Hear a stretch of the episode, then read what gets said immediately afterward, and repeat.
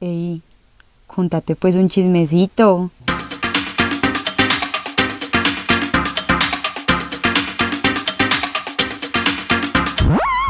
Hola a todos y bienvenidos a otro episodio de Contate pues un chismecito.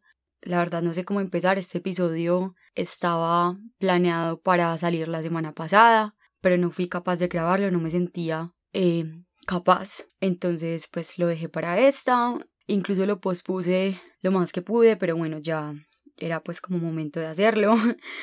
Literal, hoy es domingo, seis y media de la tarde, entonces no lo pude haber pospuesto más, pero también es como una necesidad que tengo de, de desahogarme. Soy consciente de que tal vez este tema no le interesará a muchos de ustedes, pero tampoco quisiera que este podcast lo escucharan personas a las que este tema no les inquiete. Quiero agradecerle a Manuela Moreno, a Isabela Grajales y a Emma Sabina Franco, porque las tres fueron de gran ayuda para yo poder pues estructurar este episodio y son mujeres en cuyo criterio confío cuando se trata de hablar pues de este tema. El tema al que me refiero es nuevamente el acoso y el abuso sexual, eh, pues y la violencia de género en general. Entonces los invito a que se incomoden conmigo el ratico que dure este episodio, que todavía no sé cuánto irá a durar. Cuando yo hice el episodio pasado, pues para los oyentes nuevos que de pronto no saben a qué me refiero, yo ya hice un episodio hablando de esto.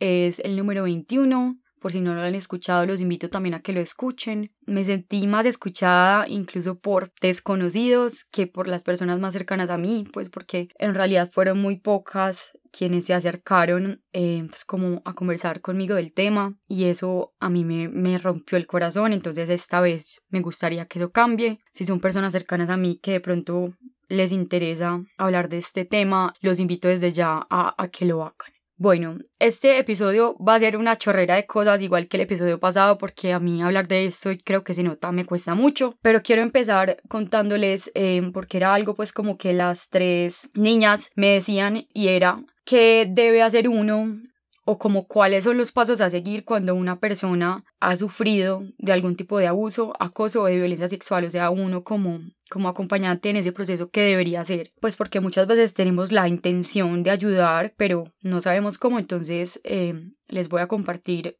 una guía que me parece a mí muy útil, pues y como muy pertinente. Entonces, lo primero es establecer definitivamente un horario para hablar, que sea pues un espacio privado y, de ser posible, en persona. También hacerle saber a la víctima que uno está preocupado por su seguridad y comunicarle que el abuso no está bien. Ser muy conscientes que en algunos casos la víctima no va a tener una respuesta inmediata o puede que se ponga a la defensiva, que niegue el abuso, porque pues es muy normal sentir miedo o vergüenza al respecto, pero hay que hacerle saber que nuestra intención es ayudarla y apoyarla en cualquiera que sea la decisión que tome. Bueno, si se trata de una víctima de abuso por parte de su pareja, es muy importante no culparla ni avergonzarla. Entonces, por ejemplo, no decirle que se tiene que ir, sino que a uno le asusta lo que le pueda pasar, porque es muy fácil que una persona en una situación de esta se sienta presionada. Además de esto, muy importante también recordarle la atención médica, pues lo importante que es, porque si se fue víctima pues de abuso sexual, se podría tener heridas internas o, uno estar pues expuesto a enfermedades de transmisión sexual dejar absolutamente todo el control en manos de la víctima. Es muy importante recordar que esta persona fue despojada de todo tipo de control cuando el incidente se dio. Entonces, en este punto es muy, muy importante la palabra que más voy a decir a lo largo de todo el episodio.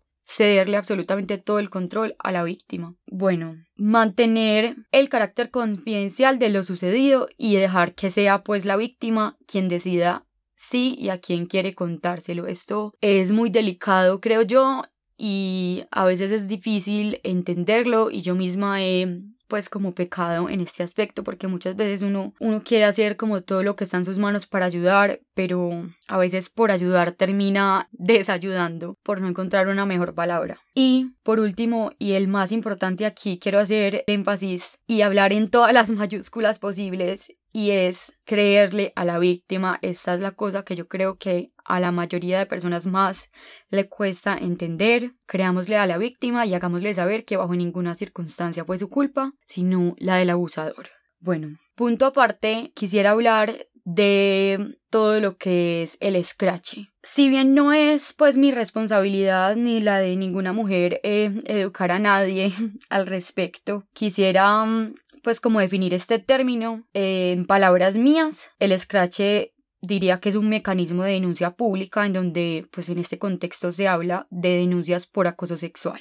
Entonces, pues cuando una mujer intenta hacer una denuncia de manera formal, creo que para nadie es un secreto que en este país nos encontramos con que en la mayoría de casos ni la ley, ni la policía, ni el gobierno nos protege, ¿cierto? Entonces, pues es por medio de la denuncia de manera pública que podemos pues como encontrar algún tipo de, de ayuda. Es como nuestra única herramienta. Sin embargo, es muy importante tener en cuenta que hacer esto implica también exponernos a nosotras mismas, pues a la persona que está denunciando, a que nos revictimicen, a que nos cuestionen mil veces, a que no nos crean e incluso a que nos amenacen. Entonces, en últimas, esto es un proceso sumamente difícil de afrontar y en la mayoría de casos termina quedando pues en lo mismo, en que la gente se enteró pero no paró bolas o no hizo nada y al abusador probablemente le tocó borrar sus redes sociales por algunos meses por pura presión social y ya, a los mesecitos vuelve como si nada.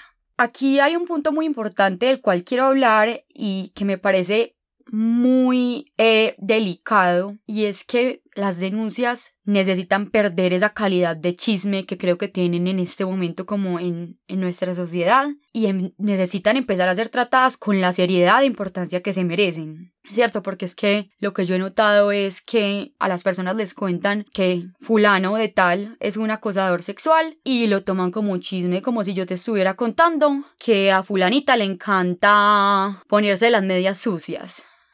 Entonces contémosle a todo el mundo, pero no hagamos nada al respecto, ¿cierto? Entonces, ¿cuál es el sentido ahí? ¿Dónde está pues como esa capacidad de análisis y dónde está pues la seriedad que este tema debería tener? Bueno, y además de eso, quisiera compartir también un recurso muy importante que es la red No Estás Sola. Si son una mujer pues que quiere acudir al Scratch como forma de denuncia. Este es un grupo de mujeres y es una red de apoyo que tiene como intención apoyar, para la redundancia, a mujeres víctimas de violencia de género. Brinda asesoría psicológica, asesoría legal y además pues las pueden asesorar para saber qué hay que tener en cuenta a la hora de escrachar a alguien eh, porque como les decía, esto viene pues como con, con varios riesgos a su alrededor. La pueden encontrar en Instagram como arroba red no estás sola, así como, como se oye. Y lo más importante que quería pues discutir con ustedes en ese episodio, y hasta ahora estaba, iba a decir que estaba muy orgullosa de mí, pero ya voy a empezar a, llorar, es cómo esperamos que reaccionen nuestros amigos cuando se da un caso de violencia sexual, pues bien sea acoso, abuso, el que sea, en el círculo, pues. O voy a hablar em, desde mi, mi, mi opinión, cómo esperaría yo que reaccionaran yo no les voy a venir a decir pues como qué deberían hacer ustedes, pero sí voy a compartir dos experiencias personales que creo que pueden servir como para ejemplificar las cosas que pasan que no deberían pasar en una situación de estas entonces. La primera historia pasó hace ya por ahí dos años. Em, yo salía con un man y habíamos terminado hacía varios meses y después de esto, después de yo haber terminado con él varios meses después, a este personaje lo escracharon varias mujeres. Fue por Twitter. Después de pensarlo, yo misma me di cuenta que pues de mí también había abusado y yo en su momento ni siquiera lo había tomado como abuso porque pues no tenía las herramientas ni el conocimiento suficiente para identificarlo. Entonces, eh, pues en ese momento decidí yo también exteriorizarlo, de cierta forma hacerlo público. Fue un momento muy difícil para mí porque pues hacer las paces con esa realidad es un proceso muy doloroso y yo creo que las personas muchas veces no dimensionan como que pues el hecho de que uno se esté dando cuenta después de que es abuso no hace que pierda su calidad de abuso. Bueno, entonces eh, el grupo de amigos, pues como que nos rodeaban en ese momento, lo supo. Yo en ese momento pues ya me había alejado un poquito de ellos, pero los seguía considerando pues mis amigos del alma. Nosotros hablamos al respecto. Yo en ese momento me sentí escuchada, me sentí apoyada, como que lo percibí como si ellos hubieran tomado la decisión de, de alejarse de él. Y un tiempo después salí con ellos a un lugar aquí en Medellín que se llama Mardi y ese sitio tiene mesas abajo pero también tiene un segundo piso pues arriba más grande y nosotros estábamos abajo y arriba había una fiesta como que no nos habíamos definido si subir o no y pues estábamos hablando ahí, no sabíamos y como que yo todo el tiempo pensaba, pero yo no dije nada, que no esté arriba, que no esté arriba, que no vaya a estar arriba. Como que yo presentía que me lo iba a encontrar. Finalmente decidimos subir, pues llegamos a la mesa donde estaba como toda la gente conocida y efectivamente ahí estaba. Y ese lugar es como muy lleno, muy concurrido, entonces encontrar un sitio para sentarse cuando hay pues fiestas de ese tipo es difícil. Resulta que la única silla que había era a una persona de distancia de él y fue pues como en el lugar donde me, entre comillas, tocó sentarme a mí. Yo sentía como que me tenía que aguantar eso, pues como que no podía mirar a nadie a los ojos porque me, me iban a sentir lo descompuesta que estaba y tenía que ser fuerte como para demostrar que estaba bien. No sé por qué sentía esa necesidad, pero así fue. Eh, hasta que por ahí 10 minutos después yo dije, no, pues yo, yo esto no me lo tengo que aguantar, yo por qué me tengo que aguantar que mi abusador esté sentado al lado mío prácticamente y ninguno de estos es capaz de decir nada y les parece lo más normal del mundo. Entonces es eso, que ese es el final de la historia, se suponía que eran mis amigos y no, sí, no hicieron absolutamente nada. Entonces, ¿qué es lo mínimo que uno espera, marica? Que no lo pongan a uno en situaciones así, que no lo expongan porque es que eso es exponerlo a uno a, a, es que yo creo que diría como a más humillaciones, porque es que yo me sentí fue humillada y, y mi intención con este episodio no era venir aquí a llorar, pues, pero pasó y pues lo voy a dejar así porque así es como me siento y es mi podcast. Bueno, eh, voy a compartir entonces la segunda historia que preciso me pasó esta misma semana. Antes de contarla, quiero aclarar que esta historia no fue la razón pues por la cual estoy haciendo ese episodio, porque como se los contaba, ya tenía planeado hacerlo desde la semana pasada, por si alguno de los implicados está escuchando y se está pues como sintiendo muy aludido, que también pues es la idea. bueno, me enteré que una persona pues como de mi círculo social actual, no cercana a mí, pero sí muy cercana a dos de mis amigos, era un abusador. Y la persona que me contó no fue pues la víctima, sino alguien más. Entonces me acerqué a dos de mis amigos y acá pues quiero hacer la aclaración de que tal vez debía haber sido más cuidadosa, no sé, por lo que les decía que no debería ser decisión de uno si contar o no, sino decisión de la víctima y lo reconozco, pero pues voy a compartir la historia de todas formas. Entonces me acerqué a a ellos dos para contarles pues la situación con la intención de conocer pues como su su postura al respecto y pues porque nunca en mi vida quería revivir una experiencia como la de la historia pasada porque no quería nunca más compartir espacios con una persona de estas y pues para que ninguna de mis amigas que también hacen parte de, del mismo círculo, del mismo grupo de amigos, tuviera que hacerlo. Lo primero entonces que ambos hicieron fue cuestionarlo, cuestionar la historia, lo que había pasado, e inmediatamente ir a preguntar si sí era verdad. Las cosas llegaron tan lejos que el abusador fue a reclamarle a la víctima por estar diciendo eso y ella pues viéndose en esa posición de vulnerabilidad tan hijo de puta, eh, pues lo negó absolutamente todo eh, y yo pues eso lo entiendo por completo. Entonces aquí eh, viene como mi mi inquietud más grande y es cuál es la necesidad de ponerlo en duda. ¿Por qué quieren como encontrar la verdad? Como si la verdad no fuera la que uno les estuviera diciendo desde el principio. ¿Por, qué asumen porque es que así es, asumen que las cosas son mentiras. O sea, yo sé que es muy maluco uno enterarse que una persona cercana a uno es una persona capaz de atentar contra la integridad de los demás, pero con mayor razón, es por eso que debería ser algo que nos deberíamos tomar en serio y que deberíamos creer. Entonces, eh, pues estos dos amigos míos volvieron a mí prácticamente a decirme que no se quedaban con ninguna de las dos versiones por completo, lo cual se traduce a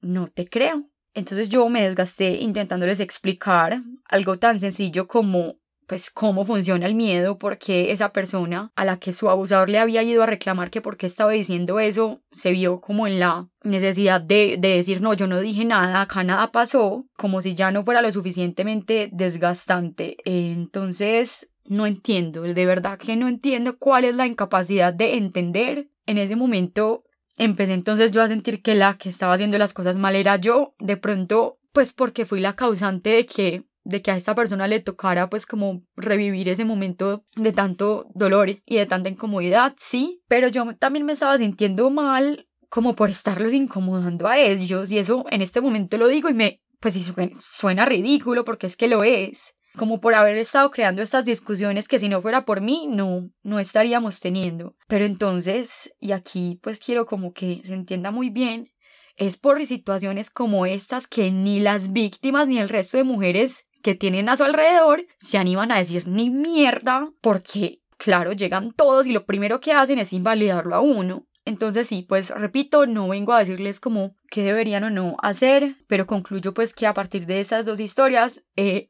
definitivamente los hombres en la posición de privilegio en la que están lo que tienen es pereza de pensar, porque es que no veo otra explicación, pereza de pensar, pereza de cuestionar lo que pasa a su alrededor, de cómo ellos mismos, teniendo el poder de de seguir contribuyendo a que estas cosas pasen o dejen de, de pasar, se quedan ahí cómodos sentados en el sofá y siguen creyendo que esto no es con ellos. No sé, quiero finalizar diciendo que este no es pues un tema del cual yo hable porque me guste ni porque me apasione, como uno de mis dos amigos pues protagonistas de esta última historia me decía, sino porque me atemoriza, me mortifica constantemente y porque es una necesidad para mí este ejercicio. Es una especie de catarsis pues personal que claramente pues va a tener muchas personas que lo escuchen y ojalá pero esto lo hago pues más por mí que por cualquier otra cosa. Si escucharon hasta aquí, muchas gracias y ya eso es todo.